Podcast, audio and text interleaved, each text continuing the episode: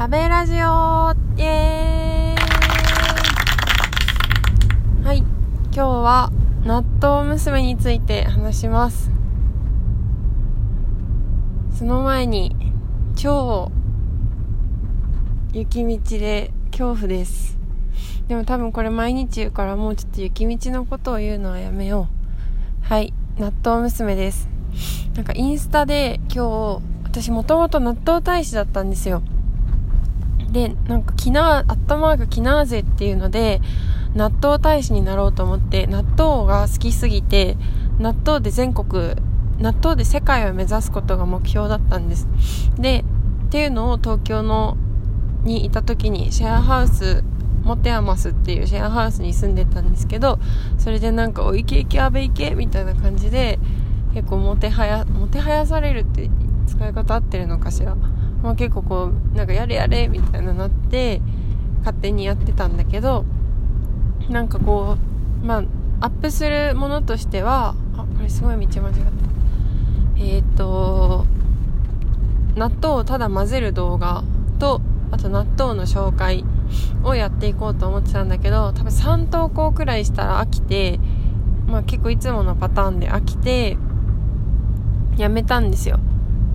で何も動かしてなかったら私がその遠野に来てからちょっとしたくらいになんかなキナーゼのアカウントを納豆大使のアカウントをなんか引き継ぎたいから教えてくれって言われて譲ったんですね。でなんかそそのそれ結構楽しそうにやってて納豆を藁で作りましたとかあとしまいには納豆パン作りましたって言っててもう超納豆臭くなったらしいんだけどそういうことをしていてなんかこう遠くから応援してたわけですよ。そしたら今日納豆その納豆大使の今の納豆大使のアカウントに納豆娘っていうのが紹介されててもうねほんとみんな見た方がいい。超すごいと思った。超なんか可愛い女の子がひたすら朝納豆を食べるのをライブ配信しててまあ、食レポみたいなしてるんだけど、なんかそういう可愛い女の子が納豆を食べているっていうもうね、なんかすごかった。しかもちゃん、結構10月くらいから結構ずっとやってて、まあ、ずっとでもないのか2ヶ月か。でも結構投稿数はあって、フォロワー、フォロワーもめちゃめちゃ、めちゃめちゃ結構ちゃんといて、あとなんだっけあ、そう、いいねも超ついてて、やっぱ可愛い女の子ってすごいよね。いやなんか感動したよ私は。なそういうなんかバカなことをアホなことをずっとこう継続しているという女の子がいるということにしかも23歳かな。すごくない？私は感動しました。皆さんもぜひ見てみてください。アットマーク納豆 NATTOU アンスコ娘。アンスコだったアンダーバーかな？だったかな？いやーすごい本当に。なんか納豆私も納豆好きで結構1日1パック食べないとそわそわするんだけど食べないことが結局週1とかだけど。いやでもね本当にすごい。ね可愛いんだなんせ。ずるいね。そうでも結構納豆大使になりたい欲が結構ね再燃してきました。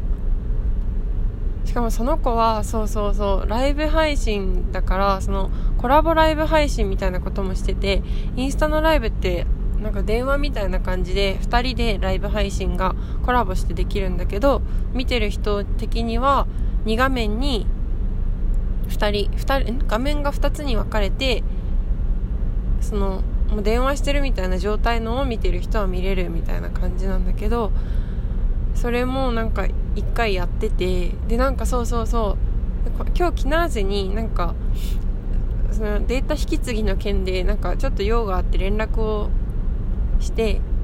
その連絡っていうのもキナーゼは私と友達じゃないから私とキナーゼは友達じゃないから現納豆大使ですね。友達じゃないから和北さんっていうその今もシェアハウスに住んでる人に間に入ってもらってやり取りしてたんだけどそしたらその納豆娘となんと繋いでもらえたの。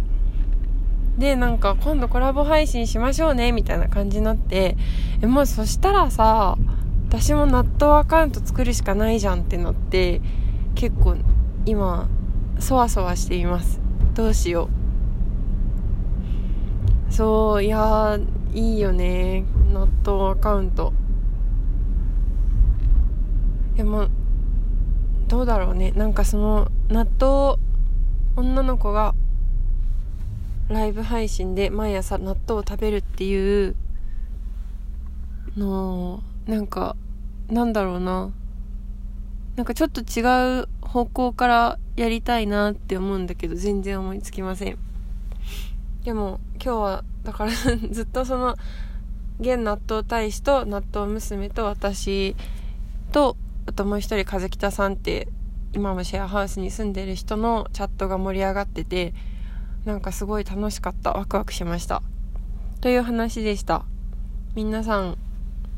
きっとこれを聞いてくれてる人は私が納豆アカウントを作ったらすぐフォローしてくれるような心優しい方々だと思うので皆さん楽しみにしていてください。